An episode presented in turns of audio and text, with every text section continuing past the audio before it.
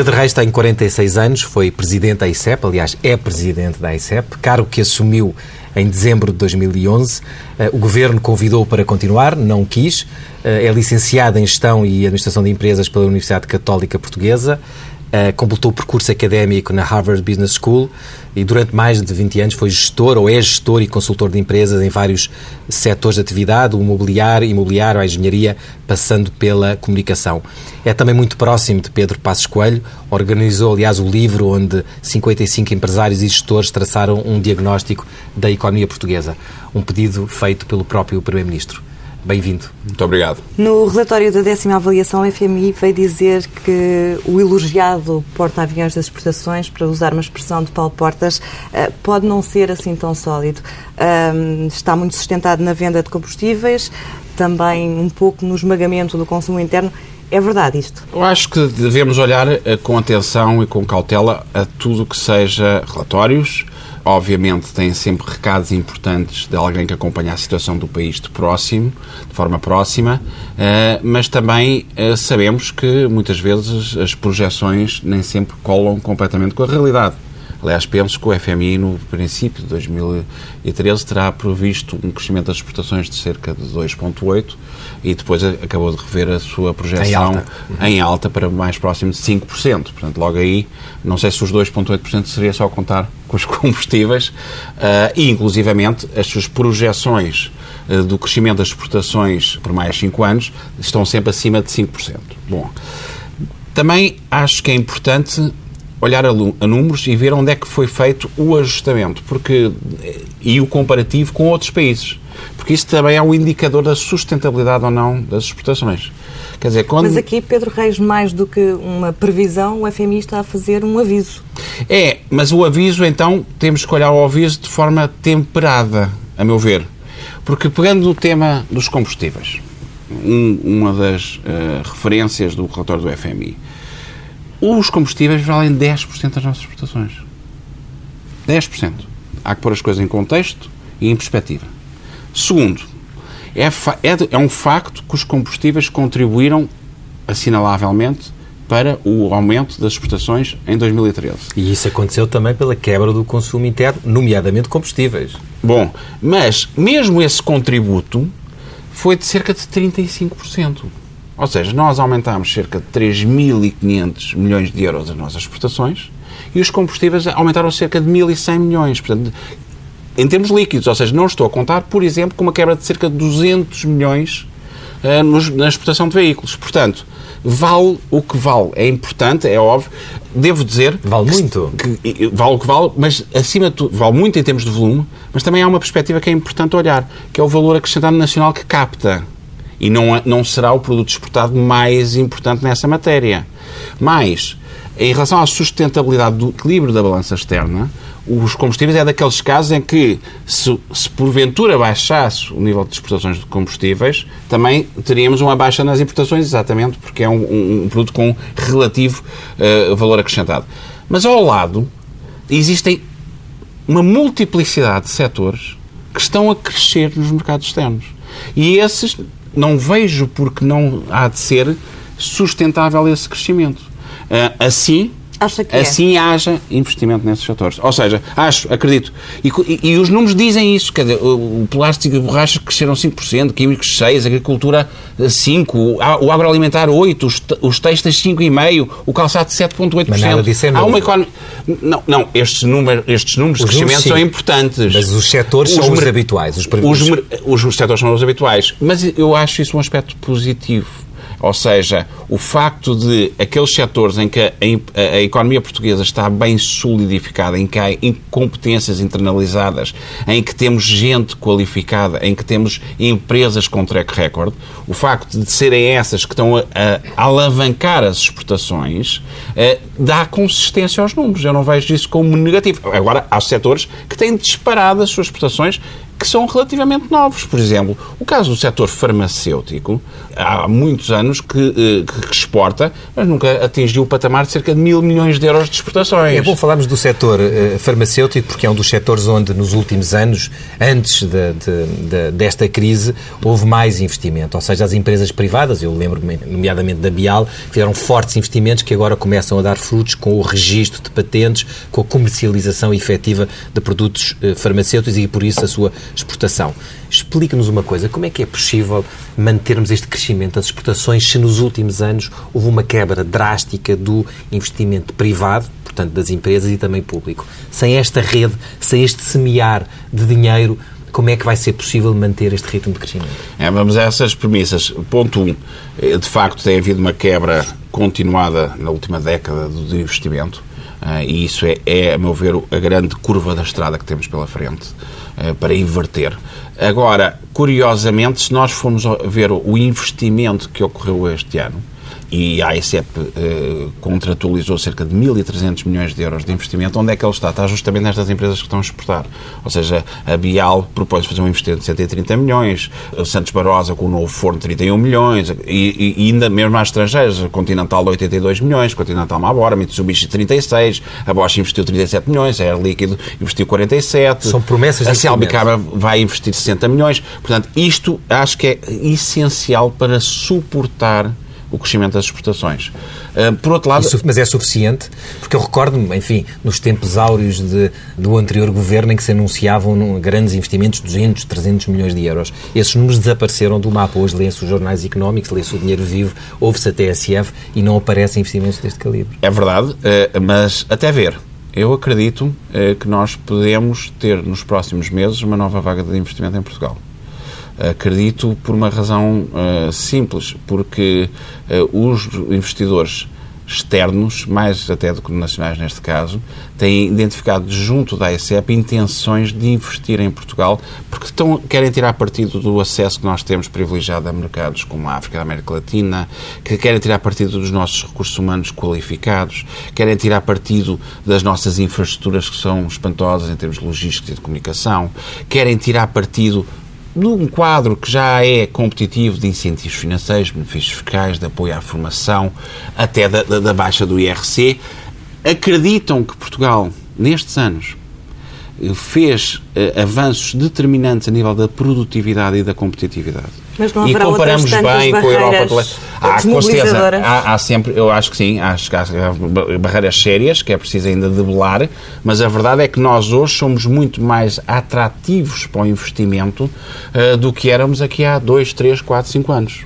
Uh, e a verdade é que, uma vez, a meu ver, esclarecido qual é o a tipo de saída, ou melhor, a confirmação da nossa saída do programa de assistência financeira, uhum. isso desbloqueará as últimas dúvidas dos mas investidores. Assim, mas Agora, ainda assim temos um país que politicamente, enfim, digamos que é periclitante. Uhum. A dívida pública mantém-se, ou aliás continua ascendente, embora se espere que comece a cair. A dívida das empresas que praticamente não caiu desde esta crise, ou caiu muito pouco. A dívida eh, das famílias foi a única que criou aqui algum espaço. Como é que neste contexto, eh, em que até mesmo do ponto de vista dos impostos, embora o IRC esteja para mudar, surgem novas, surgem taxas especiais, surge uh, uh, tributação indireta, por exemplo, sobre os carros de serviço, ou seja, não há estabilidade fiscal. Pode vir, daqui a dois anos veremos se há, mas hoje não há. Como é que nesse contexto se convence as empresas? De facto, estes argumentos que eu estive a referir acho que têm sido importantes e são-nos identificados como argumentos positivos para se investir em Portugal. O que é que é, eh, do ponto de vista do, dos investidores, o que é que foi importante que se fez? A reforma do IRC, a reforma eh, do regime laboral, o licenciamento industrial, um passo que ainda não se sentiu, mas que, que há uma perspectiva eh, e uma expectativa que tenha impacto positivo, o da justiça, o que se fez para recuperar a competitividade nos portos, Na o que se fez no Simplex... Não é preciso criar nenhum tribunal especial para não. os investidores estrangeiros, como disse António José Seguro. Eu acredito sempre eh, mais nas, nas uh, uh, soluções generalistas, certo, ou seja, não especiais. Sim. E se quisermos, inclusivamente, uh, já existem Os muitos tribunais arbitrais. Ora bem, muitas empresas estrangeiras recorrem a isso se quiserem um fast track para a decisão. Acho que o importante, acima de tudo, é, primeiro, seria difícil, a meu ver, discriminar Onde é que está a linha no chão? Investimento estrangeiro ou é, e o investimento nacional não tem acesso a esse tribunal especial? Ou é investimento de uma certa dimensão e o pequeno investimento que também é importante para a nossa economia não tem? Vejo com dificuldade essa, essa, a implementação dessa solução. Agora, consolidando as duas perguntas, de facto temos desafios pela frente, nomeadamente, além do, do, do tema da justiça, a competitividade fiscal. E isso leva-nos, em última análise, à reforma do Estado. Obviamente, o combate à burocracia ainda é pesado investir em Portugal. O processo ainda, ainda passa por muitos interlocutores, demora Mas muito tempo. isso há anos. É verdade. Desde o simplex é verdade. do José Sócrates e anteriormente, e foram feitos É dados verdade. passos nesse sentido. É verdade, nós, nós, somos. eh, Que é um Estado paternalista que Somos muito bons no diagnóstico e, às vezes, como país, ao longo das décadas, falhamos na implementação. Portanto, o- a questão aqui não está em, no que toca à competitividade da economia, não está em identificar os nó-górdios, está em, em- em desconstruí-los. Eh, E esses são aspectos, a meu ver, essenciais eh, para recuperar eh, uma senda de crescimento mais ativo. Mas também é importante já não digo o aspecto exógeno, por exemplo, da União Bancária, acho absolutamente determinante para que as empresas voltem ao investimento e suportem o crescimento das exportações por mais anos e, e atrairmos E mais consigam investimento. financiamento não faz a sentido. preço No mesmo, ora bem, no mesmo perfil de risco, as nossas empresas são capazes de pagar em média 6% e as empresas alemãs Dois. pagam 2 a 3, no mesmo perfil de risco, não há razão para isso. Mas também é preciso atacar, a meu ver, o tema da capitalização das empresas. Já lá vamos falar da, da capitalização, porque enfim, são temas, Sim, sim. São temas eh, bastante. que se estendem bastante. Tudo o que nos está a dizer significa que não teme que a perda da, da- da velocidade das exportações que se tem notado, embora pequena, mas são ano para ano, os últimos três se nota uma ligeira desaceleração, se mantenha e possa de facto pôr em causa este reequili- este reequilíbrio da nossa balança. Não, eu, eu estou muito positivo em relação a esta, esta agenda das exportações portuguesas. Primeiro, porque, como diz, acredito que venha uma vaga de investimento que suporte esse aspecto. Segundo, porque as empresas portuguesas este, eh, só agora ah, estão, ah, ah, como eu costumo dizer, a arriscar a superfície de novos mercados. Quer dizer, nós, se houve um fator importante na estratégia das empresas e mérito total das empresas, foi nomeadamente eh, eh, diluir o peso eh, que o mercado europeu tinha para Portugal. Apesar curiosamente e, e- e- e satisfatoriamente, por exemplo, o nosso grande medo para 2013, a nossa grande ampliação eram os números das exportações para a Espanha, que valem 22% das nossas exportações. E, 18 mil milhões E a nível, Exatamente, e a nível de, de- de- de crescimento de bens, ainda não temos os serviços, o ano fechou com cerca de 9% de aumento. Portanto, a verdade é que as empresas souberam-se ajustar, eh, não só eh, pelo fator crise, eu acho que obviamente é um acelerador, mas acima de tudo fizeram o seu trabalho de casa muito antes da, da Troika chegar a Portugal. E há novos mercados onde nós estamos, neste momento, a começar a entrar mais em maior profundidade, por exemplo. Por exemplo, os os países do Golfo, eh, por exemplo, a Colômbia e o Peru, por exemplo, o México, eh, por exemplo, ainda há muito que fazer no mercado da China, eh, por exemplo, mercados, por exemplo, muito interessantes, até na, da Polónia, os agroalimentares na Rússia. Quer dizer, o, o roadmap das exportações, o comboio das exportações, sinceramente, eu acho que ainda vai no começo do caminho, apesar de já ter dado um salto quântico ao passar de 28% do nosso PIB para 41% este Mas ano também pelo emagrecimento do próprio PIB. Uma parte contribuiu, mas não tanto. Ou seja, as exportações apontam para um crescimento consolidado de 5% ou 6%. Tivemos uma redução no PIB, mas tem um crescimento líquido e uma contribuição clara eh, para o crescimento da própria economia. Atualmente o peso das exportações é 40%. Acredita então que ele vai aumentar, vai continuar a aumentar? Há margem para isso? Acredito, acredito. Acredito que as empresas, muitas das empresas que apostaram na inovação, que apostaram na investigação e desenvolvimento, que apostaram no marketing, que apostaram na engenharia de produtos e de processos, que apostaram em parcerias internas e externas, só agora estão a desembocar em muitos destes mercados. E, portanto, eh, como contrastam bem com os seus concorrentes internacionais, não tenho muitas dúvidas eh, que elas eh, vão conseguir exportar mais e que vai chegar uma nova revoada de exportadoras. Repare que o nosso universo de exportadores são cerca de 21 mil empresas. E como é que vai São ser só 6, possível? cerca de 6% da nossa, total das nossas empresas. Ou seja, tem muita empresa aí que está-se a posicionar para começar, começar a exportar. Olha, até muitas vezes é no arrastamento na, na senda de outras eh, grandes empresas em Portugal e que vão na sua, na sua pegada.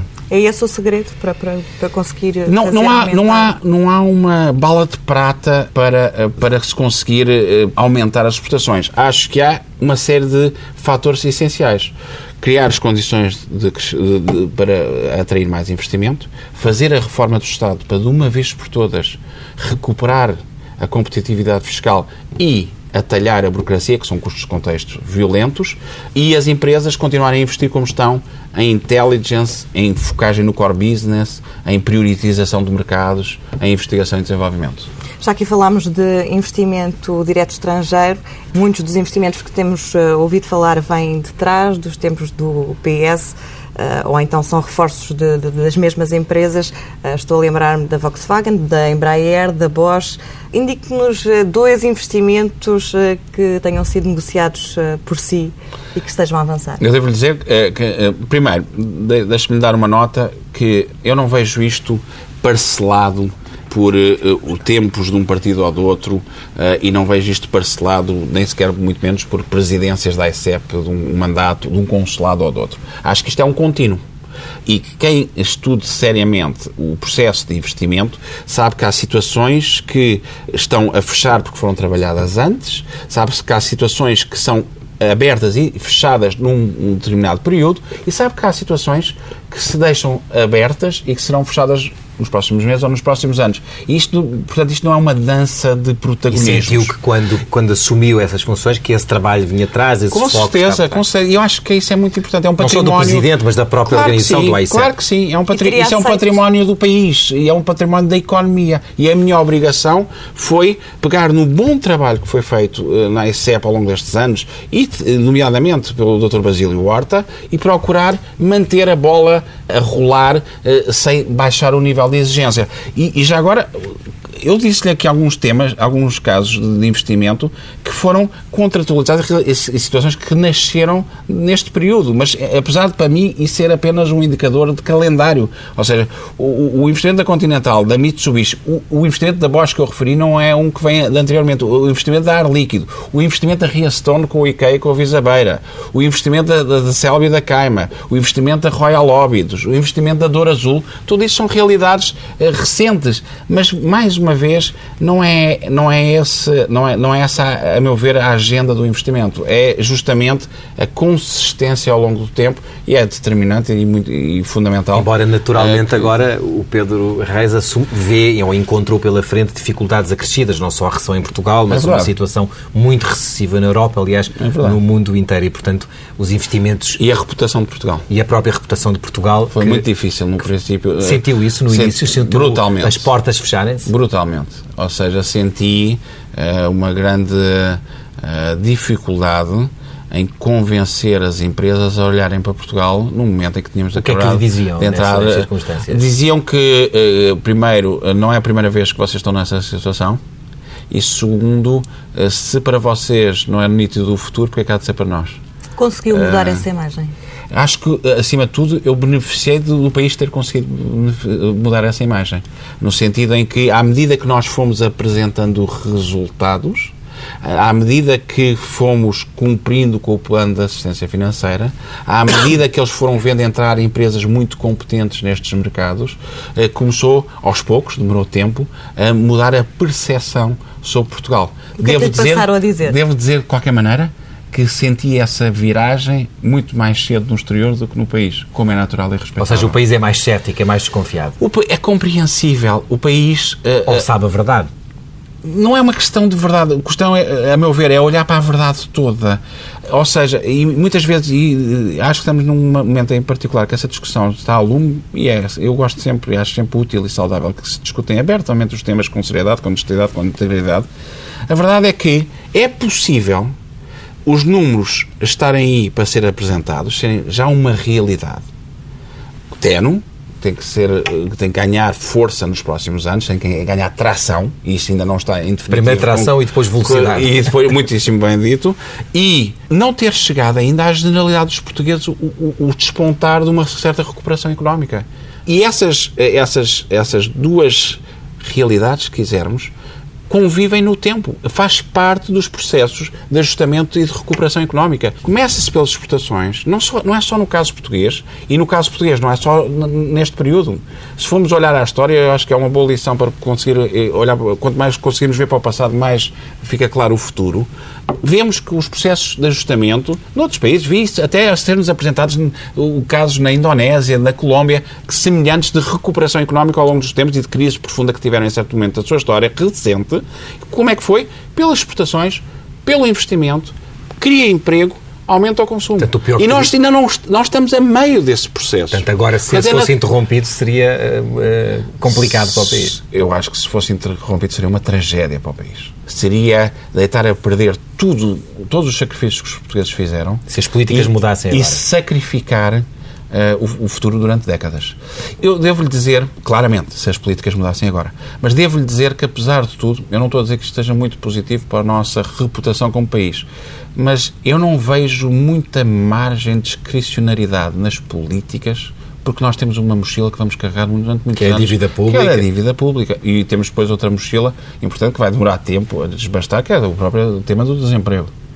E isso obriga-nos a cumprir com determinados princípios básicos da, da, da, das finanças públicas e do ajustamento e do reequilíbrio uh, em simultâneo orçamental e externo que não dá grande que margem. não dá grande margem. Portanto, infelizmente, talvez até pelas más razões do passado, décadas de um país mal gerido, eu acredito que não se possa uh, despistar o processo de consolidação. Voltemos aqui ao, ao concreto. Eu recordo-me do investimento que o seu antecessor lutou muito para trazer para Portugal e depois conseguiu, que era a fábrica, a unidade de rodovalho eh, da Pesca Nova que trouxe para Mira e instalou.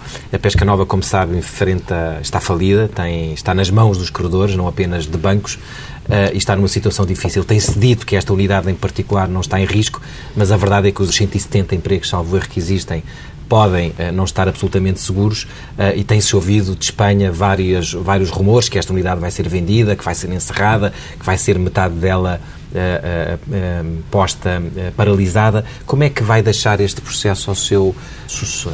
Olha, nós temos acompanhado com muita atenção o processo.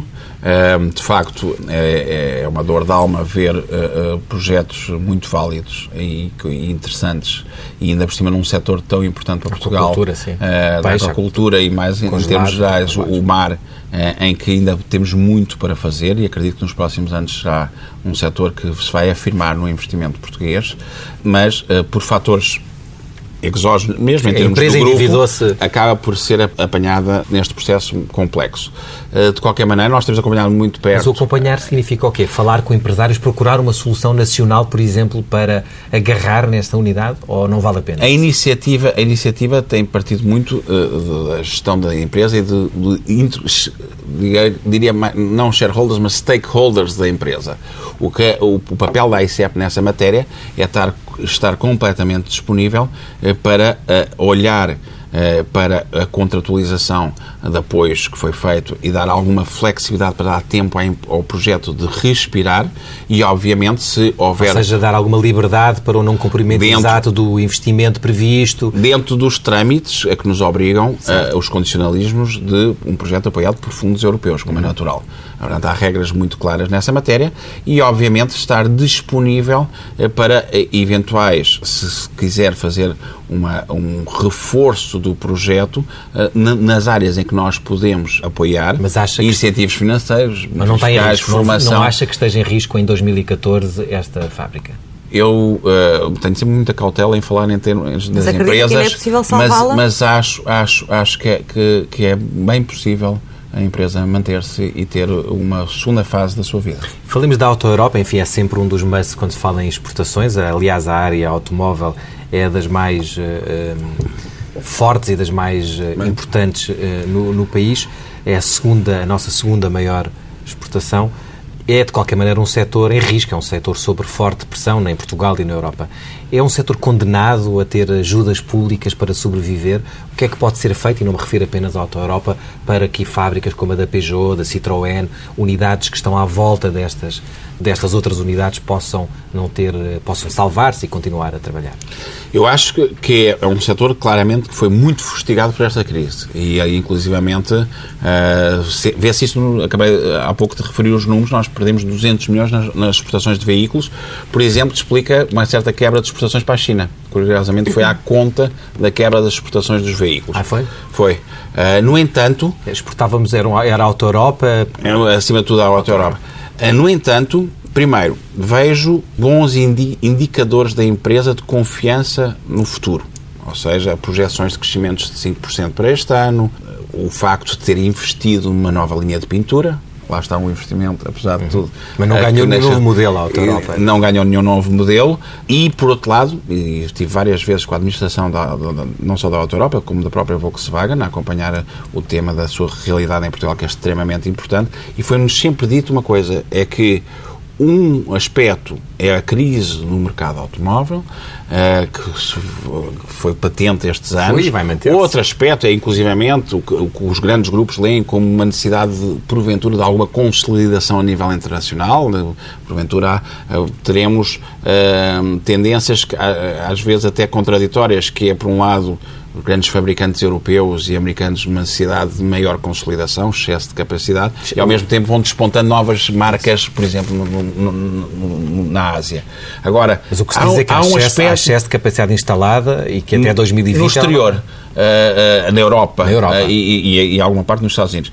Em relação a Portugal, eu vi sempre da parte da gestão da Auto Europa a confiança na qualidade uh, do, do, do, e na produtividade e no atingimento de resultados da nossa realidade em Portugal.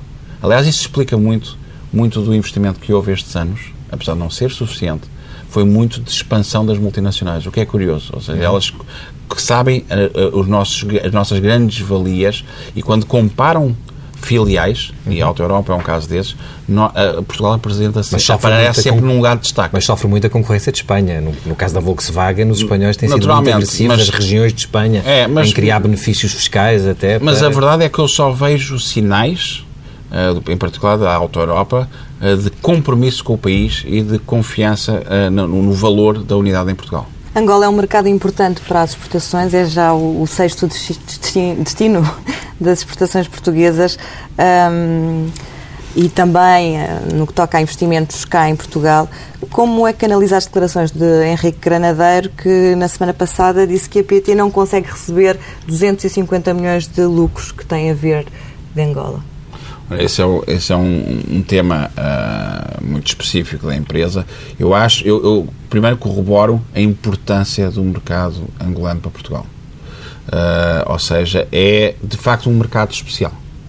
Uh, tem um peso próprio, crescente, e está numa fase muito interessante que é a passagem de um certo ciclo das exportações para um ciclo que, que, que, de parcerias para o investimento em Angola. Não é por exigência política Angola essas parcerias? Não, é, é, é, vamos lá ver. É, por um lado, é por interesse da agenda do governo angolano e muitíssimo bem, a meu ver, de desenvolvimento local uh, das, das indústrias base do país. Não é protesto tem, tem, tem, Não, não é, é, é, fomento, é desenvolvimento. E eu diria que todos os países deviam ter essa política. Ou seja, Angola diz: eu não quero ser um país só dependente ou tão dependente do petróleo, tenho as condições todas, recursos naturais, mão de obra, gente preparada e, portanto, se querem, se realmente acreditam e apostam em Angola os países exteriores, os nossos parceiros, se faz favor, também venham cá investir. Eu acho isso positivo. E para as empresas, não, vão, não respondem a este desafio, as nossas empresas, por obrigação. Respondem porque é muito mais interessante, nos casos que eu tenho visto das empresas que me têm dito, é muito mais interessante estarem diretamente comprometidas e investidas em Angola, em termos de competitividade com, parceiros, do que ah, muitas vezes estar a exportar que tem custos de logística, que tem custos de importação, que, ou seja, que mas come margem. É? Mas depois acontecem estas questões como a PT, que não é só uma questão concreta, são 250 milhões de euros. Uhum Acha normal uma empresa não conseguir repatriar esse acho, valor? A, acho que eh, são casos eh, que acontecem muitas vezes nos mercados em que há dificuldades ou de repatriamento de dividendos ou até inclusive eh, de pagamentos de empresas. e não é um caso Angola de autorização e não é só um caso com Angola. É há muitos outros países que nós acompanhamos em vários momentos, alguns da América Latina e por, por aí fora, em que e eu vejo isso como pontualidades, sinceramente. Ou seja, são momentos em que se torna mais crítico o, o recebimento ou a, a, liquidez ou a, o caso às vezes não é uma, forma de pressão do acionista angolano para fazer com que a PT tenha que vender a sua participação ou seja eh, não é colocar uma empresa portuguesa numa situação difícil isso é uma pergunta para o acionista angolano, mas uh, eu não vejo, eu sinceramente não vejo, não vejo dessa forma, nomeadamente vejo uma uh, a continuidade, sem sobressalto, de uma enorme boa vontade das autoridades angolanas com as empresas portuguesas. E, e, sobre, o, sobre o Brasil, enfim, não tínhamos aqui nenhuma pergunta prevista sobre o Brasil, mas a verdade é que é outro país que tem, embora tenha várias empresas portuguesas, a EDP está lá, a própria PT, através desta fusão com a OI que deve acontecer este ano, também está no Brasil e muitas outras. A verdade é que há sempre esta sensação de algum proteccionismo. E se olharmos para os valores, de facto reparamos que exportamos muito pouco para o Brasil. Porquê é que isso acontece? O Brasil é encarado pelas empresas portuguesas como uh, um mercado bipolar, digamos assim, com extremo potencial mas uh, algumas de facto têm noção que, ou têm a experiência é difícil uh, de, de, de, ser difícil em alguns casos de é. entrar. Mas não é só por aspectos proteccionistas ou, ou, taxas aduaneiras elevadas, que de facto têm, é, é, é patente isso. Às vezes é a, a, dificuldade de ter a dimensão e escala também para abordar esse mercado. Mas a questão das taxas Agora, aduaneiras... concordo consigo, André, é que uh, o Brasil tem muito mais potencial do que os números refletem a não ser alguns setores específicos onde temos crescido bem, por exemplo, o agroalimentar, os vinhos, o azeite, são mercados importantíssimos no Brasil, alguma engenharia, alguma consultoria, eh, mas há muito mais espaço para entrar. E tenho visto, as nossas empresas são muito pragmáticas eh, e vejo-as a ajustar uh, numa filosofia de quando investem no Brasil, não é tentar abarcar o mercado como um todo, mas é acima de tudo casar-se com os parceiros certos. Mas politicamente o Governo e também a ICEP têm feito algum esforço para ir uh, amolecendo, digamos assim, essas, essa não, rigidez brasileira? Devo dizer que nós temos feito dezenas de missões ao Brasil. Dezenas. E tivemos um trabalho muito próximo, com excelente boa vontade das autoridades brasileiras, no Itamaraty, no tema, por exemplo, de que a certa altura se, que se temeu de, do estabelecimento de cotas ou de direitos adicionais, por exemplo, para o vinho português ou uh, processos mais pesados na certificação do azeite. E encontrei do, do lado das autoridades brasileiras uh, uma maior boa vontade e uma postura construtiva uh, para perceberem ou ouvirem pelo menos os nossos argumentos. Estamos a aproximar-nos do final desta entrevista. Ouve-se falar do Banco de Fomento há quase dois anos. Esta instituição resolve os problemas de financiamento e capitalização das PME. Um, já agora, é o senhor que vai dirigir este, esta eu instituição? Ficava só com a primeira parte da pergunta, se me permite. A segunda é interessante também. Eh, eh, em relação. A, eu acho que o Banco de Fomento, tal como está pensado, tem um papel preponderante uh, no financiamento à economia portuguesa. Acho, acredito profundamente nisso. Ou seja, uh, se, uh, nomeadamente, se for bem esquiçado a sua mecânica de funcionamento e o seu papel grossista de mão dado com a banca de retalho. Acho que se. Ou seja, se não for competidor da, da e for complementar, for complementar, a montante, nomeadamente. Acho, acho tremendamente importante.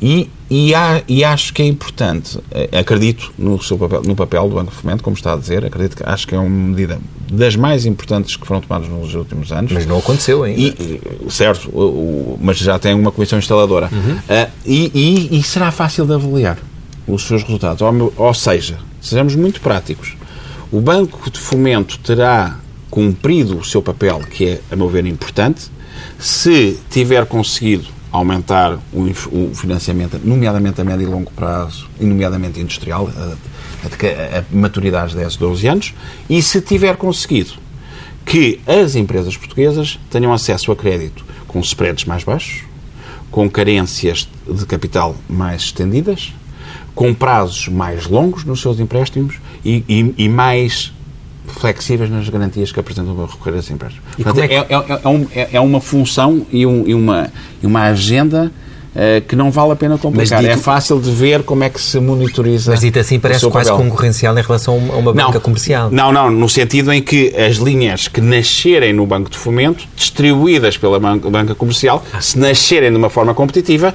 se, se chegarão certamente uh, aos clientes da, da nossa Mas banca. Não foi convidado para, para dirigir este, este Banco de Fomento? É uma resposta de sim e não. É, sim ou não? É, é uma resposta de silêncio. Muito bem. A propósito da, da, sua saída da ICEP, Pires de Lima lamentou o facto uh, dos salários serem baixos e não permitirem segurar os melhores quadros.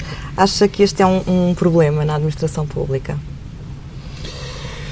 Eu, eu, uh, eu vou comentar, não vou fugir à questão, mas gostaria de separar do meu caso isolado. Ou seja, não, não, não, não me cabe a mim, nunca o comentei, nunca o fiz. Agora, dito isto, e nunca o farei. Agora, dito isto, eh, eu, a meu ver, é importante que logo possível, com respeito pelos enormes sacrifícios que estão a ser feitos, enormes cortes, portanto, deve tocar a todos, mas acho que alguns no tempo deve ser equacionado como é, como é que nós queremos garantir que ter, ter uma administração pública, e nomeadamente em lugares de grande responsabilidade, eh, estabilizada e necessariamente isso levará a questões como o nível de remuneração de algumas Mas tem funções que ser esse, essas, e, obviamente, a progressão de carreira e mérito. Mas esses salários têm que ser tão competitivos como no privado, por não. exemplo? Acha, acha que não? Não. não, não Lembro-me que a mudança que houve no fisco, como sabe, em Portugal, uhum. a grande mudança, a revolução foi feita com Paulo uhum. Macedo, é o caso paradigmático. Com um salário que na altura não. encheu André, páginas e títulos de jornal. Não acha que não é necessário para atrair talento e manter esse não, talento? André, eu acho que o, depende do conceito competitivo. Ou seja, acho que quem vai, vai para o Estado não pode ir a pensar que vai ganhar tão bem como ganhava no privado. Não pode ir a pensar eh, que eh, eh, vai reforçar as suas poupanças. Agora, da mesma maneira que digo isto, também não pode ir a, a, a pensar que, ou a, a observar que vai perder muito do, do, do seu do, do, vencimento médico que tinha nos anos anteriores.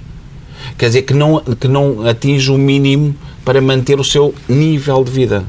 Portanto, não, não tem que ser competitivo com o, com o privado necessariamente, ou seja, não tem que estar uh, setor, nivelado do respectivo. Acho que deve ter um limite, as remunerações no Estado mas compreendo então num momento destes que não seja possível pagar o mesmo que a pessoa recebesse bem no setor privado, já não tem que o fazer, não é por isso que a pessoa vai para o Estado, mas acho que há níveis mínimos que quisermos garantir uma certa qualidade.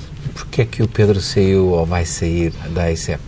Com tantos elogios que tem recebido, e não estamos aqui a fazer favor nenhum, elogios do governo, fora também de empresários, de associações patronais, porque é que decidiu sair? Até porque este mandato não foi um mandato completo, foi de dois anos, ele é de três, começou mais tarde, porque o governo entrou em funções mais tarde, porque é que sai? Uh, Deixe-me só esclarecer um aspecto. Eu, o mandato foi completo até o último dia. O que, o que, o que acontece, o que é, o, há um absurdo no regime, a meu ver, uh, do, do, do, mandato da ICEP, uh, é que, como existe noutras das instituições é que contam os três anos civis em que a pessoa está presente. E como eu ingressei em funções a 2 de dezembro de 2011, o ano de 2011 uh, uh, contou. Que mas eu tive, estive até, até o meu último dia, isso é, é, importante. Porquê é que sai, então? Uh, por uma questão de, como tenho dito, de consciência. Ou seja, eu, eu vim fazer uma tarefa que me foi pedida uh, no momento em que entendi que era importante para o país todos nós darmos o nosso contributo nas nossas possibilidades e nas nossas capacidades.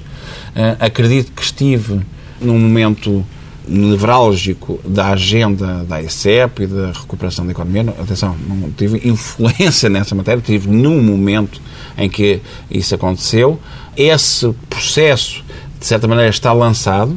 Vejo com agrado a motivação da casa, vejo com agrado os resultados das exportações, que foram mérito das empresas, vejo com agrado o retomar do crescimento do país e do, da agenda do investimento e, portanto, saio com tranquilidade de missão cumprida Mas, e obviamente, e para mim guardo, fazendo a ponderação de alguns aspectos pessoais. Para uma resposta muito breve, estamos mesmo a acabar, o regresso à administração pública, portanto, a uma entidade pública, não é previsível neste quadro em que o próprio Primeiro-Ministro mantém alguma pressão ou mantém pressão salarial sobre, sobre o Estado. Eu procuro ser na, na vida uma pessoa coerente. Que seja qual for a situação que se apresente, que tenha os mesmos condicionalismos ou constrangimentos que me levaram a, a tomar parte, contribuíram para parte da decisão da ICEP, eles mantêm-se válidos, senão não faria sentido o que eu tenho vindo a dizer. Muito obrigado. Muito obrigada.